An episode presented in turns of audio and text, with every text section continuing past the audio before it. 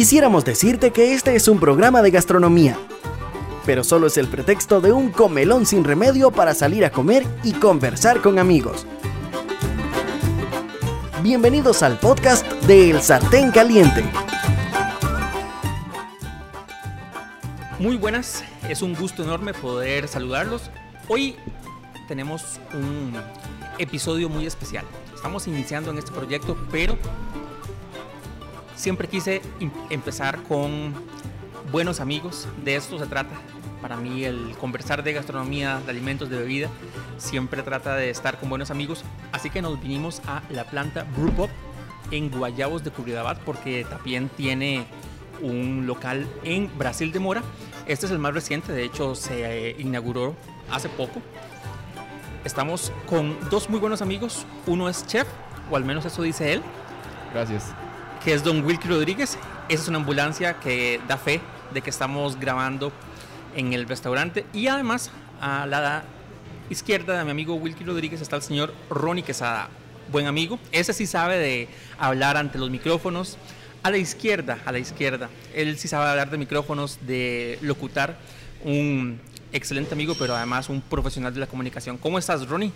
¿Qué tal, Mel? Un gusto que podamos compartir no solo micrófonos, sino una riquísima comida como la que hemos disfrutado hoy. Esta conversación nace a partir de un fracaso porque en una ocasión intentamos hacer un video en vivo en Facebook en la planta en Brasil de Mora, que fue un desastre. No nos escuchaban, la gente decía, pero sube el volumen, teníamos como un micrófono nada más, así que ya hoy nos preparamos y en esta nueva experiencia la idea es que podamos compartir los tres. Suena igual, pero tenemos tres micrófonos. Exactamente. y, que dicho que aclaró lo del desastre, porque todo el mundo, después de que dice que acaban de comer y, ah. lo que dijo Mel fue, fue un desastre. Sí, fue un desastre de transmisión. Ahora sí. No así la comida. Bueno, yo creo que lo más importante es entonces el compartir. Hoy vamos a hablar de dos cosas. Primero, de cerveza, por eso es que estamos acá en la planta Brew Pop. Y lo segundo, de servicio al cliente. De cerveza, porque tenemos a un chef y además eh, la casa como tal, la planta es especialista en cerveza artesanal. Tenemos además un par de medio borrachos eh, que conocen bastante, no he dicho quién, ¿verdad? Por aquello, don Ronnie, que conocen bastante de cerveza por experiencia en la calle y de servicio al cliente, porque al final de cuentas, don Ronnie y yo somos comensales y don Wilkie nos puede contar la otra cara de la moneda, que es, ¿verdad?, cómo atiende un eh, administrador, gerente de un restaurante, las quejas de servicio al cliente que podemos tener cuando vamos a comer a un lugar. Siendo también un comensal en alguna oportunidad. Así es. Bueno, seguro en la casa, yo creo, porque este señor trabaja tanto que yo no me imagino cuándo va a comer a un lugar. Pero es que a mí no, en la casa no me solucionan los problemas. Así que bueno, empecemos primero, contanos un poquito sobre la planta, ya que estamos aquí, nos albergaron, nos dieron eh, espacio para venir a grabar. ¿Qué es la planta Brew Pop exactamente? Mel, eh, bueno, eh, primero que nada, muchísimas gracias. Y la planta, Mel, es básicamente el Brew Pop de Costa Rica Craft Brewing Company. Esto es importante porque la casa cervecera Costa Rica Craft, la cual pues está en Ciudad Colón, eh, y en donde también tenemos nuestro primer restaurante. Eh, hace aproximadamente 10 años, eh, casi 11 ya este año, empezó a incursionar con el tema de cerveza artesanal. En ese momento era un boom, ¿verdad? nadie se imaginó nunca hace 11 años que la cerveza artesanal en el país pues existiera. no así Estados Unidos, Japón, que fueron pioneros en este tema. Y empezamos como a inculcar de la mano de claramente dos eh, estadounidenses que fueron los que trajeron como todo el proyecto eh, el tema de la cerveza artesanal. Ya y, perdón que te interrumpa, ¿existió algún eh, esfuerzo previo a eso aquí en el país? Correcto. Pero no, no dio mucho fruto. De hecho, esa fábrica que recuerdo ahorita que estuvo en Curridabat, eh, estuvo un tiempo activa y después cerró. Correcto. KS fue, eh, creemos que cronológicamente en el tiempo, un buen intento de negocio, sin embargo, no y funcionó por el tema de la moda, ¿verdad? La cerveza artesanal no estaba como muy. Nadie conocía muchísimo de cerveza. por la moda. Que no era tan moda en realidad.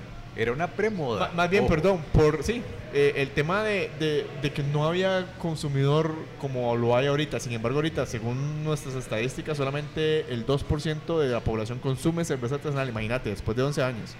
Entonces, KS nosotros pensamos que era muy buena, una muy buena propuesta. No había a quien venderle cerveza artesanal, costaba muchísimo. eh, muy buenos esfuerzos porque la gente habla todavía hoy por hoy muy bien de KS. Eh, y pues esos equipos eh, pasaron a manos de lo que hoy es Costa Rica Craft, ¿verdad? los Peter Gilman en ese momento, si es Derek, nuestro maestro cervecero, que fue quien inició el tema de la elaboración en Costa Rica Craft, asumieron pues el tema junto con otros socios el tema de los equipos y demás, y empezaron justamente también en Cartago con la famosa Segua, Libertas y Malaqueanza. Fueron las tres primeras. Que de hecho es importante recordarle a quien nos escuche que si conocen esas marcas, que son las marcas propiamente de, la fábrica que estamos conversando en este momento. Tengo una consulta que creo en algún momento te la planteé, pero ahorita tal vez para que la gente también nos escuche. Eh, KS estuvo en Grecia en algún momento, ¿verdad? Sí. Inició, de hecho creo que inició, después pasó a Curry y ya luego, eh, eh, de hecho yo creo que no fue Curry, fue San Pedro me parece, ¿verdad? Eh, porque también no sé, no sé, pero te, te cuento esa parte de la historia. En, en Paso Colón. Bueno, esa sí me acuerdo. de hecho, había una Barón Rojo, se llamaba una de las eh, de las cervezas de ellos. Correcto. Si tuvo historia. Sí, sí, claro. Y a todo esto, por ejemplo, Ronnie, ¿vos cuándo probaste, si tenés como una idea, una noción, la primera cerveza artesanal? Ok, más bien, ubíquenme ustedes cronológicamente en ese KIS de Grecia. Eh, fue, bueno, pues fue al inicio, fue hace como aproximadamente que 12 años. Ok. 13 años. hace 12, 13 años. O sea, fue la primera experiencia que tuve yo con una cerveza artesanal que sí era más cara, que sí era para mí mucho más amarga. Ahora entiendo que es más lupulada.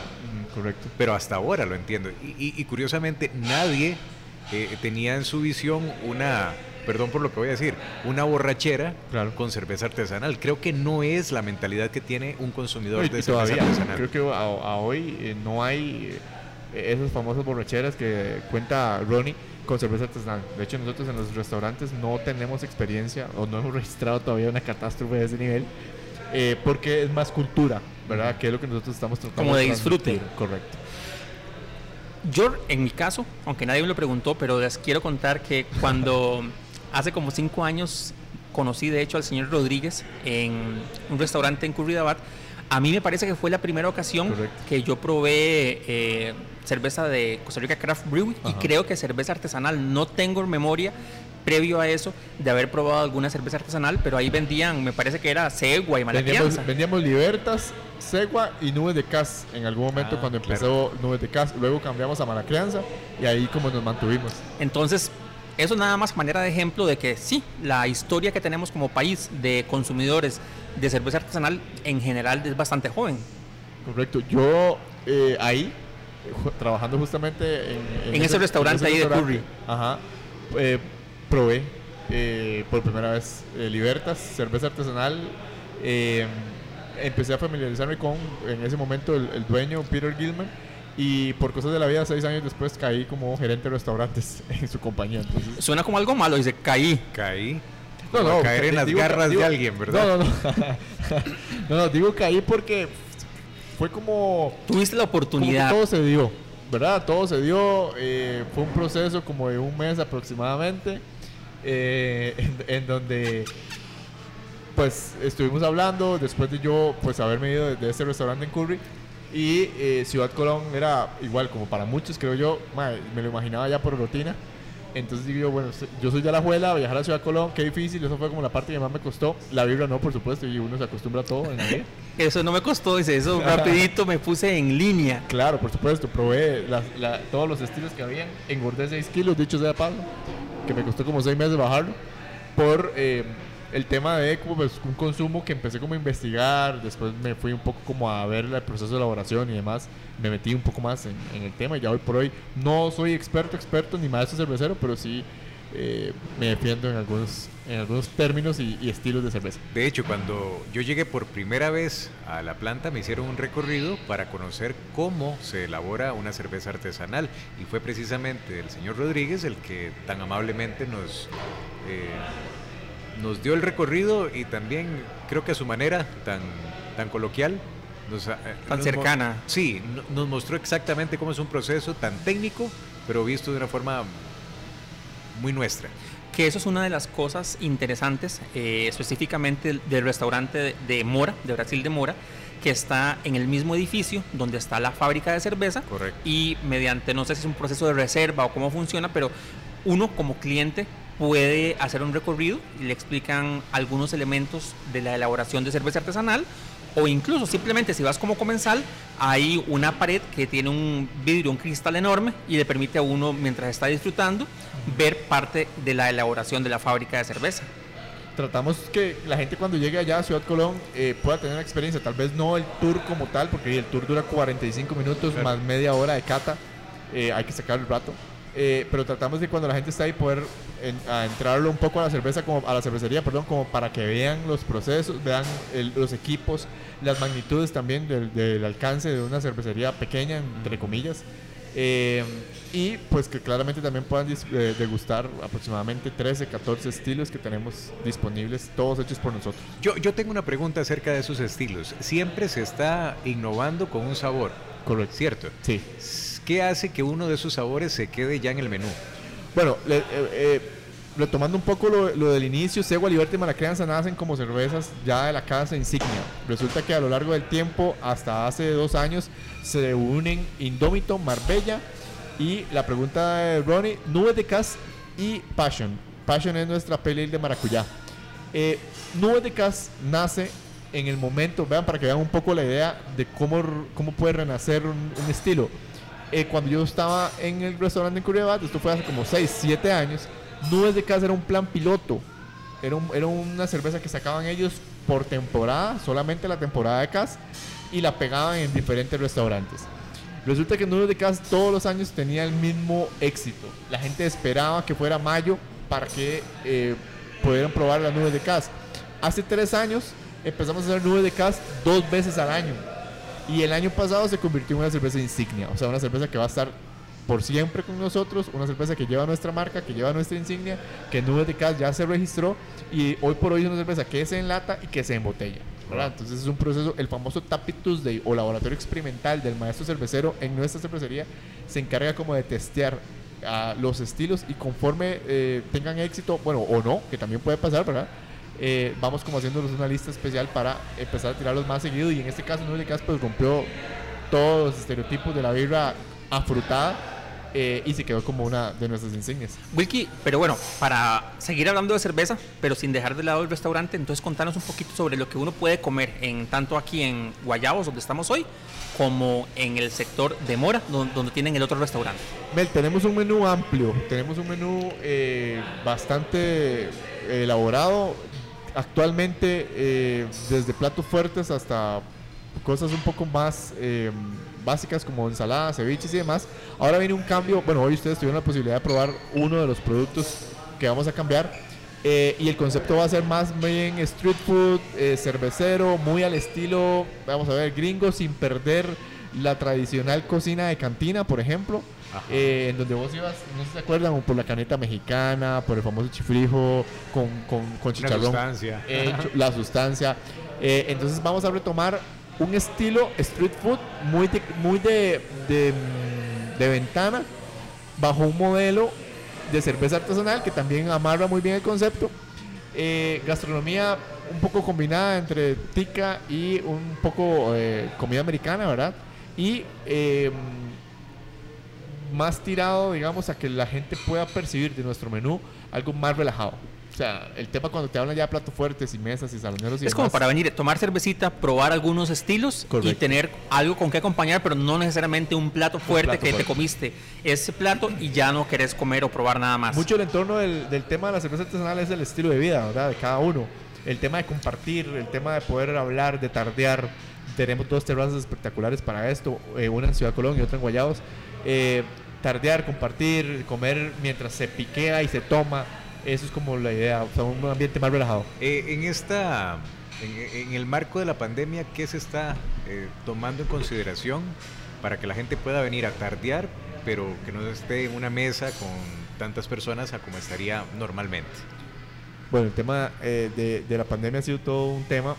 Nosotros abrimos hasta este lunes pasado al público ya con todos los Em, los parámetros. De hecho, hoy nos están trayendo justamente las alfombras que tienen un químico especial para desinfectar las, las suelas de los zapatos. Eh, elaboramos todo un plan para eh, desinfectar, eh, visitamos diferentes proveedores para ver qué podíamos usar en mesa, el tema del protocolo para atender a Uber Eats y a Rappi, que la gente, que los motorizados no entren, ya que están también expuestos a mucho contacto con clientes, los bolsos, la limpieza y demás, fueron algunas de las cosas que se tomaron como para que, para que la gente pueda sentir confianza. Creo que esto es súper importante. En la cocina, nuestros cocineros con bozales, eh, cubrebocas, eh, guantes, procesos bastante detallados para conservar los vegetales eh, y desinfectarlos, porque no sabemos el proveedor qué hace con ellos. Eh, son algunas de las cosas que inclusive en redes sociales hemos posteado para que la gente sienta esa tranquilidad, ¿verdad? De, de que, de que están consumiendo en un lugar seguro comida completamente segura. Así que pueden pedir para llevar a través de esas plataformas o a través del mismo Express Correcto. del restaurante o pueden venir mejor aún, ¿verdad? Ajá. Que se cumplen los, los protocolos que se piden para que estén seguros, pero que puedan disfrutar la experiencia que es distinta a pedir la comida para la casa. Correcto. Hablando de comida, nosotros hoy probamos varias cosas que unas no están en el menú en Todavía. este momento, sí, pero que sí lo van a estar. Son unos tacos eh, brisket Unos tacos brisket, pulled pork y pollo con hongos. muy buenos, de verdad. Eh, están metidos en una tortilla, entre comillas, en una tortilla, pero en realidad es queso fundido. No, pero si es tortilla Es tortilla de maíz y, a- y encima, y o encima debajo, una, un fondue de, de queso a la plancha. algunos lugares le llaman como un chicharrón de queso, ¿verdad? Un, chicharrón. Ah, en Grecia le llaman prensada. Como una prensa. Por ok. O como una costra de queso, también Sí, sí, he sí, escuchado sí. el, También. el concepto. Bueno, eh, eso por un lado entre los platos que vayamos a tener en algún momento. Pero los que ya están en el menú, eh, la hamburguesa Indómito, La hamburguesa indómito. que Esa- es esas- creo la insignia de, de- Sí. de- de las hamburguesas, es Esa y la pizza. increíblemente rica. Hamburguesa Espérate, pizza. No, no, hamburguesa y la Espérate, pizza. espérate un toque para, para, para hablar de esa hamburguesa, porque los pepinillos que tenía no son de esos de frasco que vos conseguís en el supermercado. Sí, no, de- digamos, una de las cosas que también eh, hacemos acá es que, valga la redundancia, lo hacemos todo. O sea, hacemos el pan, hacemos los pepinillos, hacemos el pan de la hamburguesa, tres tipos de panes de hamburguesa diferentes, el pan del sándwich, la masa de pizza, que no es una masa normal, sino que agregamos eh, algunas de las maltas de la elaboración de la cerveza. Eh, y no utilizamos agua, sino que utilizamos cerveza libertas en su proceso de elaboración. Sustituimos ahí el O sea, agua aquí todo por es la con birra. Aquí todos sí. se Uno va- se los lava las platos con manos birra. y con birra. Lavan los Correcto. platos con birra. De hecho, eh, ahí no hay alcohol en gel, hay cerveza. cerveza. Cada vez que tomamos agua es una birra. Para Muy bien, para me encanta, me encanta. Eh, dos litros, ¿es que dicen al día? Dos litros al día, Dos- ocho no, vasos. Bueno, dos o ocho litros, es, cual- es lo mismo. Ok. Entonces, este, comida rica, muy buen servicio, rápidos para las órdenes que van de Express. Eh, creo que un punto lindísimo, yo no conocía hasta hoy, eh, llegué por acá. Definitivamente uno de los lugares que lo invitan a uno a quedarse. O sea, como decía Wilkie, la- las terrazas que tiene, eh, no es ese tumulto de gente y la gente que ha llegado, gente muy educada, gente bien. Sí, eh, yo creo que para, eh, como les decía, para tardear, cuando yo conocí el lugar, el restaurante, yo dije, "Ma, aquí es para tardear, venirse como hoy, digamos, una tarde de amigos, a comer un poco, a hablar, tomar cerveza. Puedes encontrar un estilo para cada persona. Hay desde cervezas, que eso es otra cosa que me llamó la atención antes que decía Ronnie, que él probó la cerveza allá en KS en Grecia y que era una cerveza muy amarga y demás. La gente generalmente tiende a pensar que la cerveza artesanal es amarga o que es muy pesada o que las oscuras generalmente son amargas y no, cuando vos haces ya un recorrido como el que ustedes han hecho en- allá en Ciudad Colón, Ah, no, Eh, por aquello, no que seamos borrachos, sino que hemos degustado Claro, con pequeñas porciones todas las cada cervezas, una de los una vez por semana, no mentira. este, miras que te das cuenta de lo contrario, por ejemplo, una mala crianza que es oscura, es, es caramelosa, dulce, no es lupulada, o sea, no es amarga. O sea, te das cuenta que lo que en algún momento pensaste es completamente lo contrario. La birra, algunas amarga, pues claramente sí, para los paladares un poco más eh, astringentes o, o que les gusta más el tema de la, del, del amargor. Y algunas, pues definitivamente son como agua, ¿verdad? Son un poco más livianas, suaves, hay de todo, eh, muy comparado a, la, a una cerveza común y corriente. Bueno, ahora sí, ya que estamos hablando de cerveza, que es a donde quería llegar, ¿por qué nos gusta la cerveza artesanal? O sea, ¿qué, qué hace? ¿Qué tiene una cerveza Oh, artesanal oh, oh, que interesa a una persona? O todo lo contrario. Discúlpenme, pero hay gente que no gusta de una cerveza artesanal. Claro, claro. O sea, hay, hay, hay opciones. O sea, hay gente que ha venido acá a pedir cerveza eh, de, de- de elaboración masiva, las cervezas que siempre han existido, y nosotros pues hemos tenido que ofrecerle, más bien, pedirle a la persona qué toma, ¿verdad? Eh, y con base a eso tener como una cierta referencia. Si nos dicen, y vamos a hablar aquí un poco de, marcas y demás, por ejemplo la Pilsen, que es una cerveza ya un poco más particular a lo que Florida pues puede hacer. Tratamos como de buscar algo muy parecido en consistencia, en cuerpo, en amargor. eh, y la experiencia gastronómica, que no deja de ser una experiencia gastronómica, eh, cambia completamente cuando prueban un producto pues que a- si bien es cierto no es el mismo y a la larga pues no se parezca tanto, sí logramos como dar en el punto del paladar de la gente en cuanto a amargor, cuerpo. Wilkie, eh, pero a vos, tema. digamos, en- con tu experiencia trabajando en dos restaurantes ahora que tienen la cerveza hecha en casa, ¿qué crees vos que es lo que le atrae a alguien de la cerveza artesanal? Bueno, eh, el, el país está muy dividido en dos. Eh, eh, el- En realidad se ha dividido en siete provincias, pero Ah, bueno, eso es un eh. comentario al margen. pero estamos en, eh, en, el, en este programa de 5 a 7 o, o, o cómo es.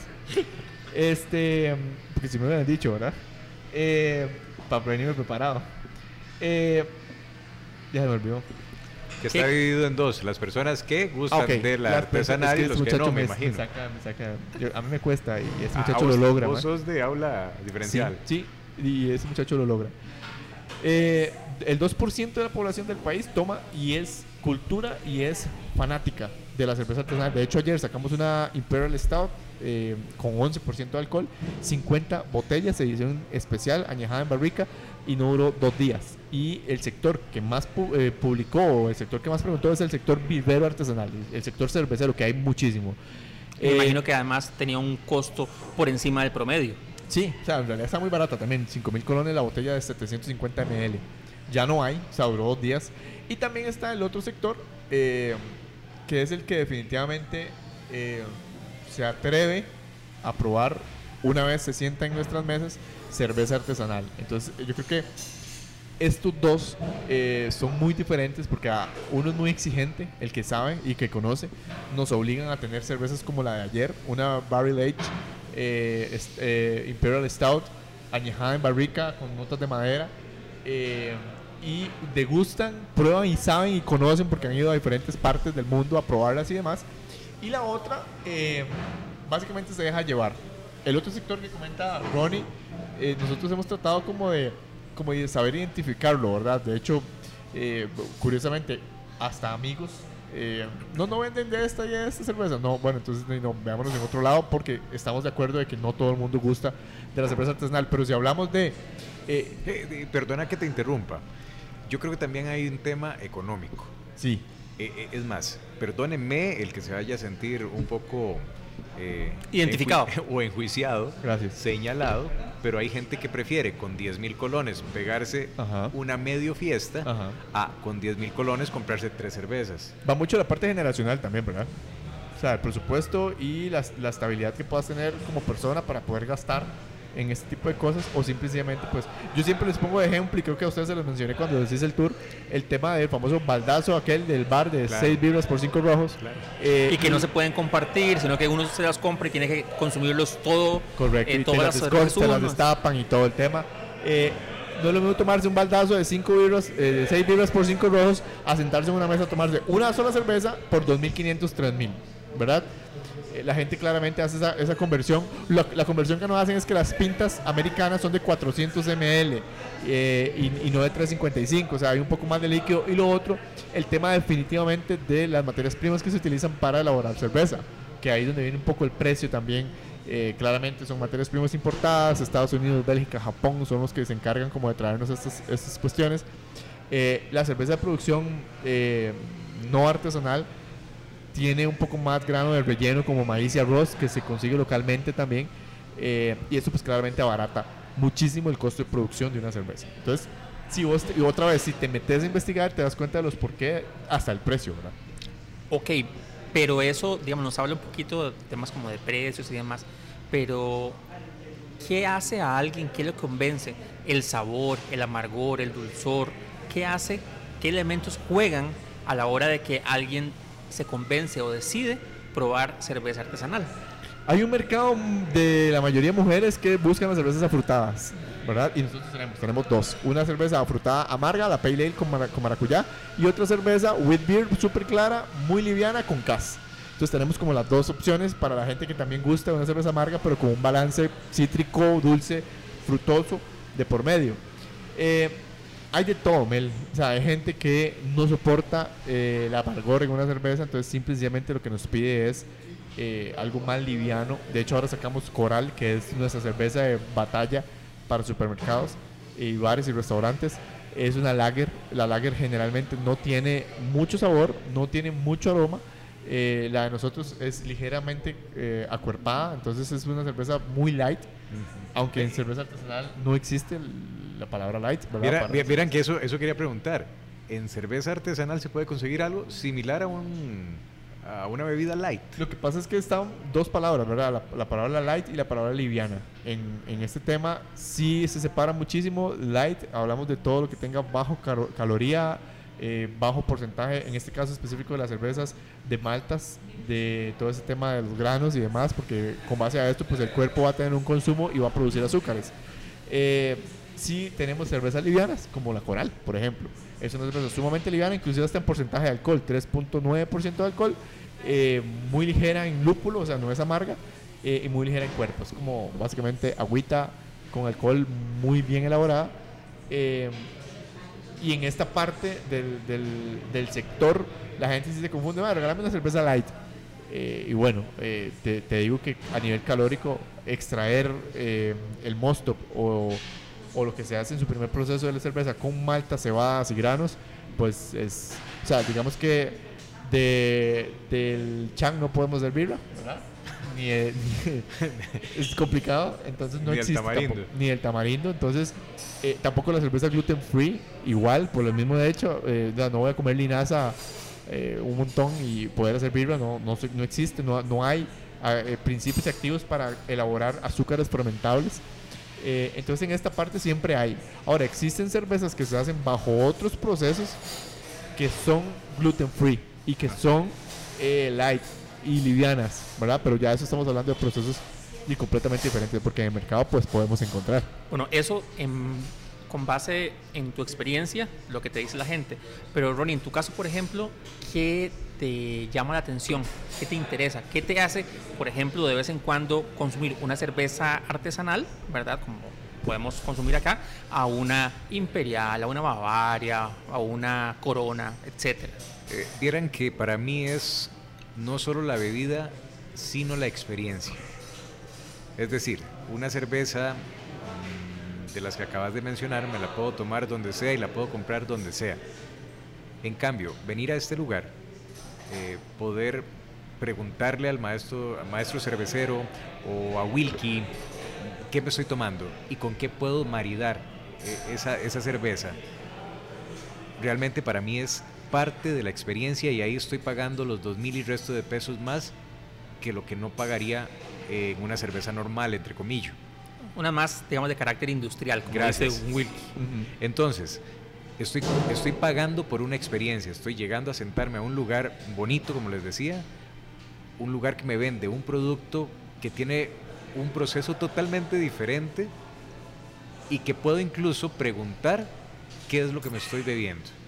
Para mí eso es importante y, y creo que esa comunicación con el barman es lo más importante que puede tener cualquier lugar. Eh, Experiencia como tal. Es una experiencia. Sí. A mí particularmente lo que me gusta es los sabores o las texturas, ¿verdad? Porque hay cervezas, y no tiene que ver con el porcentaje de alcohol, tiene que ver como que hay cervezas que son más oscuras y que tienen algunas notas, no es que sabe a chocolate, pero que a uno le da una ligera sensación como a ese sabor, a chocolate. Correcto. O algunas que son más amargas, ¿verdad? Eh, y que entonces combinado con algún, no sé si, o una pizza, o una carne, etcétera, genera sensaciones diferentes. Hay otras cervezas que, por ejemplo, a mí no me han encantado tanto. De hecho, no sé si me puedes recordar cómo se llama ese estilo, que es como un poquito como, como Picante. acidita. Es Ah. ¿La Gotze o la Sour? la, la Gotze, creo que es. Ajá. Que, ¿verdad? que tiene como un sabor casi como agua de, agua de sal. Ajá, ajá. Entonces son, eh, hay sabores diferentes, obviamente no a todos nos van a gustar todos los sabores, pero eso me gusta, que, que no, mm, que nos ofrecen una variedad de sabores eh, experiencias en, en boca muy distintas y que se, se permite a uno como tener experiencias, como decía Ronnie, muy diferentes a cervezas que uno anteriormente ha probado. Que yo creo que antes que eso, lo que más había probado uno era como aquella Rock Ice Limón, Ajá. ¿verdad? Era lo más parecido y que eso no tiene ni siquiera un mínimo proceso similar al que No, no, no. Wilkie me ha contado que tiene una cerveza para dar ese, ese ácido y Esas, ese, cur- esas curvas de sabor. sí. y Pero- ese saladicto. Pero digamos así, algo como fuera de, y de, aquella gastritis. de lo tradicional, aquella Rock Ice Limón es lo más lejano que yo Claro. Yo me levantaba como si me hubiera comido el mar entero, man. y aquel terrible. gomón, ¿verdad? Yo Este- soy el que va a quedar como el que se pegó las gomas. No, no, ¿verdad? no, no, eh, te contaron. Este, eh, eh, la cerveza artesanal esconde detrás todo un tema. Eh, Eso que vos mencionabas de leves notas de café, de leves notas de chocolate. Por ejemplo, nuestra Indómito IPA. Todo el mundo dice, "Mae, ¿qué fruta cítrica tiene esta cerveza? No, ninguna. Tiene varios estilos de lúpulo. El lúpulo, primero que todo, para que sepan, se encarga de darle aroma y sabor, eh, amargor, perdón, a la cerveza. Su función es únicamente amargor Es y un aroma. grano. Es, es un concentrado de una enredadera, de un, de un, de un capullo que se concentra, eh, se comprime. De hecho, se empaca al vacío y se empaca que no le pegue la luz para que no se oxide. Sumamente eh, potente a la hora de, de- de disolverlo en, en el mosto o en el agua. Eh, familia de la cannabis. ¿Y de dónde vienen normalmente que usan acá? Eh, nosotros, bueno, proveedores se pueden encontrar en Alemania, Estados Unidos, Japón. Se puede- pueden eh, tener eh, algún tipo de, de este producto. Existen un montón. o sea, no viene de- ni de pacayas, ni de Ah, naranjo, no, ni ni de... Turrialba, como el quesito. No, no. Del Peyabay Tucurrique. No, eso no. Este, aquí no se consume, no se consigue. Eh, tiene mucho que ver también con como el café de alturas y bajuras para concentrar sus porcentajes de acidez y demás.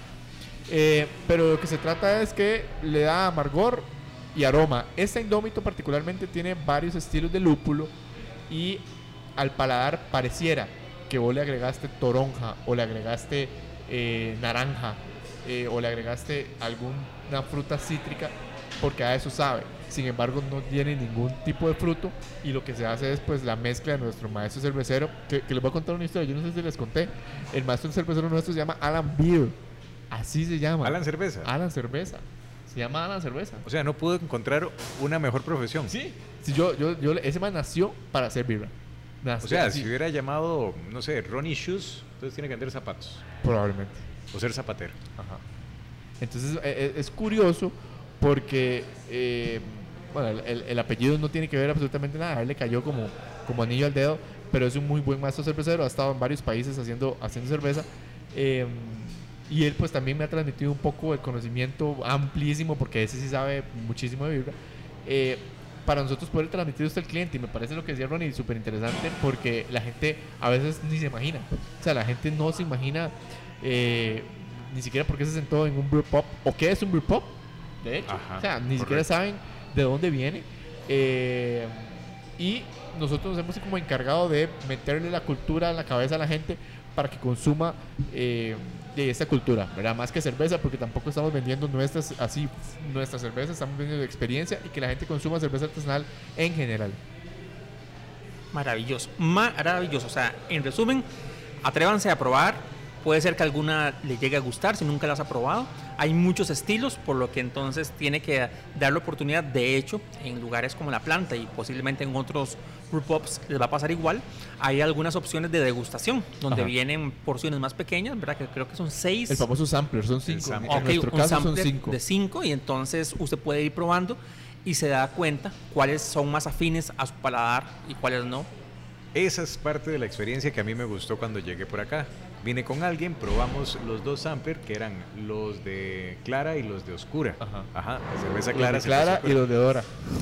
Ah. Entonces, eh, de- era como a- a- aquel, aquella conversación bonita de, mira, ¿qué es esto? Ah, no, esta no me gusta, me gusta más esta otra, pero ah, a mí, a mí sí. Entonces, de ahí en adelante, uno empieza a buscar su preferida. No solo en la compañía, sino en la cerveza. Correcto. Además de eso, que son los aromas, ¿verdad? Vas oliendo eh, la esencia que Por ejemplo, Malacrianza. Malacrianza a mí me parece un birrón. O sea, a mí me parece una buena birra. Eh, tiene notas ahumadas, notas de madera y notas de caramelo en una misma. Nosotros la recomendamos para todo lo que tiene que ver con carnes a la parrilla. Madre, de un salchichón, un chorizo, hasta un lomito, un tibón, o un porterhouse, o, o algo que nos prometió Melvin que, que nos iba a invitar, el, el famoso eh, Tomahawk Steak. Tomahawk. Yo lo Entonces- estaba esperando, realmente. Entonces, eh, la idea es igual buscar un corte como este, de este tipo para maridar perfecto con este tipo de vibra ahumada, maderosa, caramelosa.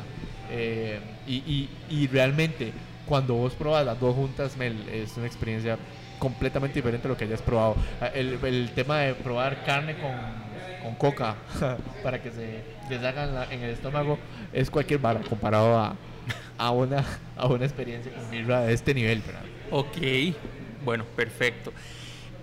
Creo que dejaremos para otra ocasión entonces mejor la oportunidad de hablar de servicio al cliente, porque el tema de la cerveza artesanal da para mucho.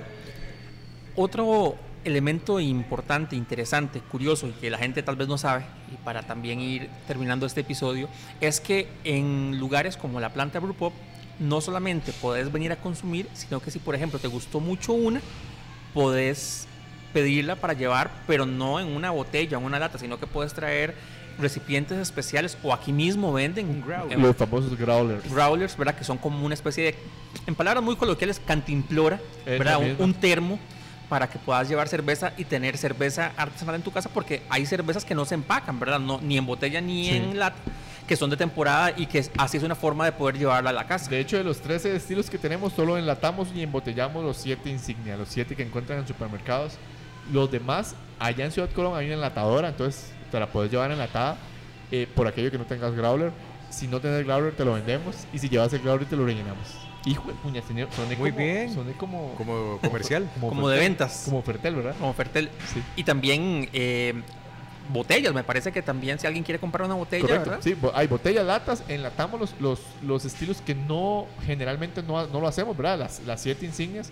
Eh, por ejemplo, la, la mango que probaste al principio se puede enlatar en, en- en Ciudad Colón y te la llevas. Eso sí no se recomienda por el tema de, igual, la técnica de enlatado y demás, el espacio de CO2 y oxígeno y demás, consumirla a mayor de tres días, digamos. Ya, ya, ya el tercer día ya el tercer día este, ya pierde un poco de propiedades y demás. Pero eh, puede perfectamente enlatarse. Ok, examen sorpresa para Ronnie. Ronnie, Oh. cuénteme dos pecados, ahora que estamos hablando de cerveza, a la hora de tomar cerveza que uno no conoce hasta que empieza a meterse en este mundo, digamos, de cultura de cerveza. Errores que cometemos a veces y que tal vez lo hacemos y claramente porque no sabemos. Eh, tal vez tomar la de más grado alcohólico y sin saber que estoy tomándome dos cervezas que podrían hacer a, a ocho. Creo que ese sería uno gravísimo. Siempre tenemos que estar pendientes de qué estamos tomando. Y ahí es donde el barman nos puede decir: si esta es una eh, Indian IPA de 6.0 o una Coral Lager que estábamos. Lager, ¿verdad? Lager. Lager que estábamos hablando ahorita de 3.9. Eh, entonces yo creo que por ahí el grado alcohólico es una parte muy importante que podríamos cometer un gran error. Y volviéndonos al tema económico, bueno, si vamos a hacer una fiesta y vamos a invitar a todo el mundo, y si vos sos el que paga, tenés que pensar muy bien que no va a ser lo mismo pagar una caja de cervezas de producción masiva. De esas, de esas que ni, ni marca tienen, que venden en el súper como en 500. Bueno, 450 la vi un día este yo. bueno, imagínese. No lo puedo hacer tonto. Es más, están a, a- a dos días de vencerse, hay que tomárselas hoy. Entonces, eso creo para mí sería una muy buena eh, idea, o, o más bien una buena recomendación de llevar la idea bien planteada. Es un poco más cara y puede tener más grado Bueno, alcohólico. para las fiestas pueden comprar sifones de 20 litros o de 40 lit- eh, 50 litros y les sale súper más barato todavía. Y dispensan fresco en su casa. También, da- también damos esa opción. A mí me parece importante recordar que otro de los pecados que de hecho ah, conversando con Wilkie en diferentes momentos hemos aprendido es, por ejemplo, tomar primero las de mayor amargor, ¿verdad? ajá. Y después una más ligera, porque Sí. entonces ya el paladar no nota mucho la diferencia, sino que ir como en una especie de, de ascenso De ascenso. En cuanto a los sabores, al cuerpo y demás. Y lo otro, que yo creo que es un pecado mortal con cualquier cerveza, es nunca ponerle hielo, Hielo. a la cerveza. Ah, bueno, Eso- de y hecho, tampoco te iba a decir- limón. Eso te iba a decir. Pecados capitales en la industria de cerveceros artesanales. Man, michelar una cerveza. Limón Ni- y sal. Ni con limón y sal, ni men- menos tomate. Tomate. Tomate. Ah, sí. Eh, bueno, jugo de tomate. Nunca, Jugo nunca de he visto tomate. Sí, sí, una cerveza michelada. te invito. Ve, ve, ve lo que pasa. Este, eh, eso número uno, agregarle hielo, porque claramente perdés eh, 100% las papilas gustativas y al final no vas a tener la experiencia de sabores, que es lo que nosotros estamos buscando. Eh, entonces también a nivel cervecero artesanal, pues esas son dos cosas que vos lo ves y usted dice, santísimo. Mejor, mejor que hubiera quedado en la choza. Bueno, perfecto. Wilkie, muchísimas gracias por recibirnos aquí en la planta Brew Pop. Ronnie, muchísimas gracias. De verdad, a, ustedes dos más que invitados son amigos y les Gracias. agradezco mucho porque este proyecto que estamos empezando de tener un podcast, queríamos hacerlo con gente así que estimáramos bastante. No los pudimos contactar, así que gracias a ustedes porque dijeron que sí a última hora. Muchas gracias. Pura vida. Pero, no, ya en que serio. Nosotros también ahí. estábamos esperando a alguien que nos entrevistara, así que, que fuera famoso, que Sí. tuviera un buen equipo, que Pero es lo que bien. hay. No lo pudimos Yo encontrar. hubiera sabido que Era esto, carísimo. yo hubiera sabido que esto iba a pasar, llegó más tarde todavía. Eh, para, para la gente que no conoce a Wilkie Rodríguez, es una persona que no tiene problemas con el reloj. No, no, por, para nada. Ni, ni lo veo. Nunca lo ve. No tiene, de hecho. De hecho, ni no lo anda. Veo, ni lo veo. Trato como de, de omitirlo en mi celular. Si ustedes van a invitar a Wilkie a algún lado, invítenlo 24 horas ¿Qué antes. problema? Después deberíamos hacer una conversación de este tema. eh, y No es ustedes que el problema pueden, lo tienen ustedes, nosotros Ah, no. ustedes me pueden ayudar a saber el por qué a mí nunca me alcanza el tiempo. Bueno, Porque es un tema de que, del tiempo, no mío. sí, pero eso es para otro tipo de programa, Sí, no de con un psicólogo o psiquiatra. o psiquiatra. Bueno, por ahora, de verdad, muchísimas gracias. ¿Dónde encontramos a la planta Brew Pop? En Instagram, en Facebook. Instagram, Facebook, Google, eh, Waze, eh, sea Curiosidad o Ciudad Colón. Físicamente en Brasil de Mora, Ciudad Colón. eh, y en Plaza Vía Guayabos, en Guayabos de Curiosidad. Bueno, toda esa información la vamos a poner en las notas del programa. Y don Ronnie, a usted, si alguien quiere contactarlo en redes sociales, ¿tiene Gracias. alguna que usted utiliza? Sí, en realidad estoy con Instagram ahora. Eh, tengo Entre Ruedas y Corbatas. Es precisamente una página que habla sobre moda, tal vez deporte, y creo que la confusión de ambas, porque un deportista también puede andar bien A la moda. Sí. Excelente. Yo, yo he visto, yo he visto, sale a, a pedalear, co- saco corbata. Entonces vamos a igual Y voy a colocar, bodas en colocar en, en las notas del programa eh, la cuenta de Instagram para que también si te quieren seguir Gracias. puedan seguirlo. Muchísimas yo gracias a necesito todos. después hacer con él eh, una asesoría para vestir. Bueno, eh, hay cosas, hay cosas que realmente no Gracias. tienen solución, don Wilkie. También el llegar temprano es parte de la No, etiqueta creo del no. protocolo. Muchísimas gracias, que estén muy bien. Buenos días, buenas tardes, buenas noches.